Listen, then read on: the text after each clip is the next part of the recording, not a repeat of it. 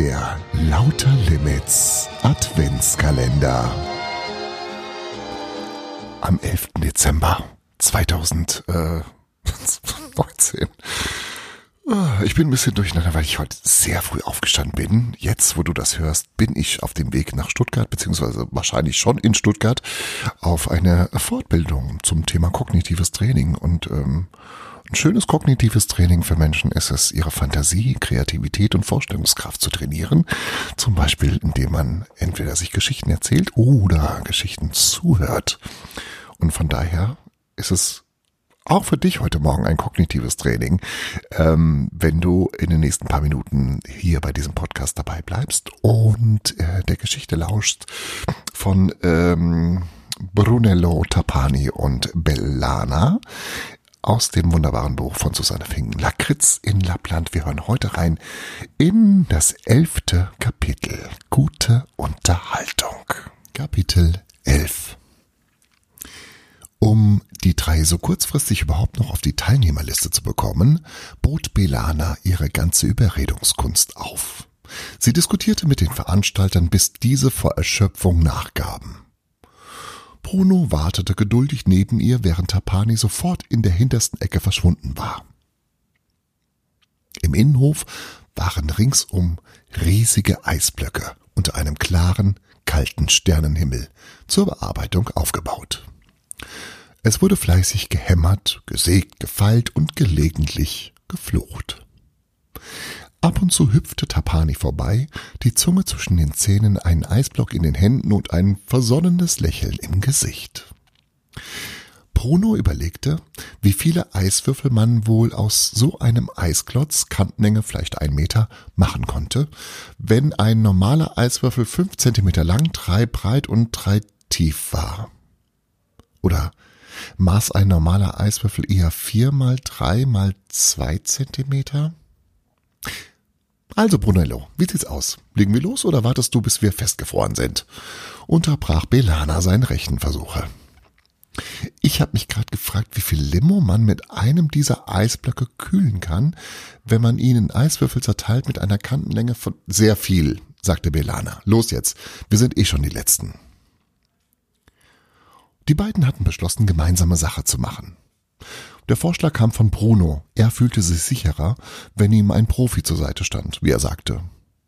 Belana behielt lieber für sich, dass das einzige Eis, das sie je bearbeitet hatte, Tartufo mit extra Sahne war.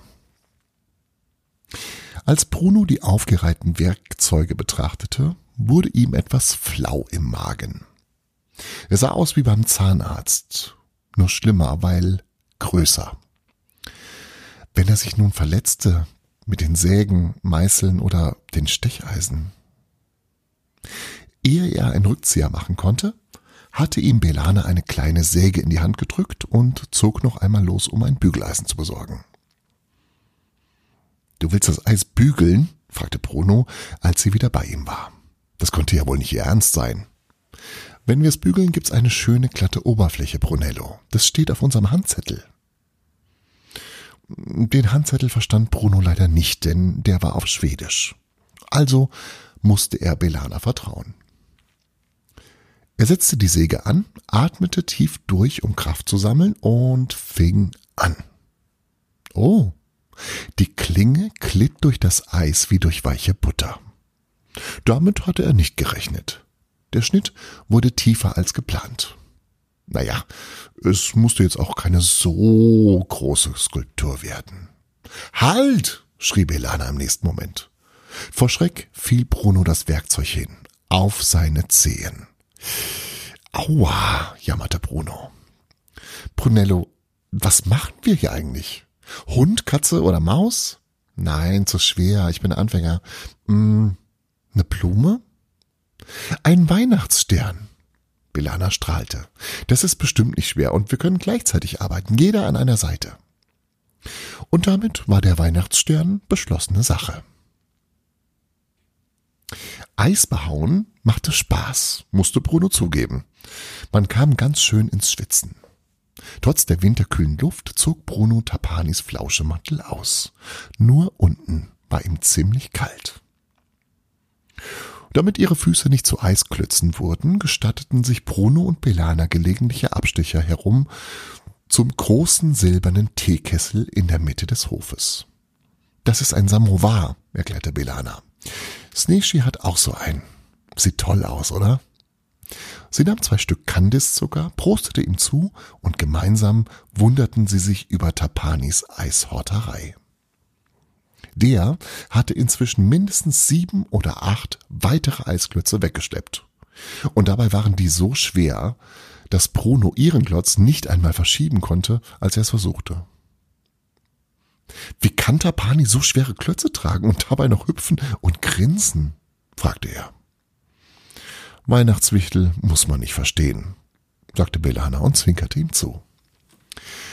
Kurz und gut, Bruno hatte schon fast vergessen, dass er nicht freiwillig hier war und Belana nicht seine Freundin, sondern seine Entführerin war. Um Mitternacht sollte der Wettbewerb zu Ende sein und die Preisverleihung beginnen. Ob die Hexe Befana bis dahin auftauchte? Tja, das wirst du erfahren. Entweder wenn du dir das Buch kaufst oder wenn du morgen früh in diesen Podcast reinhörst. Und dann wird nämlich der Preisträger bekannt gegeben. Ähm, genau. Also wenn ich das schaffe, noch einzulesen, weil ich bin ja wie gesagt auf dem Weg nach Stuttgart und mal gucken, wie lange das dauert und äh, ja, wir werden sehen. Ne? Ähm, ich gehe davon aus, dass wir uns morgen früh hören, am 12. Dezember. Bis dahin, hab einen schönen Start in diesen Mittwoch. Tschüss.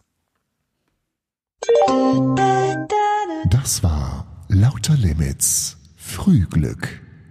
Und nicht vergessen, jeder Tag ist eine neue Chance, das zu tun, was du möchtest. Friedrich Schiller. Morgen früh, wenn Gott will, wirst du wieder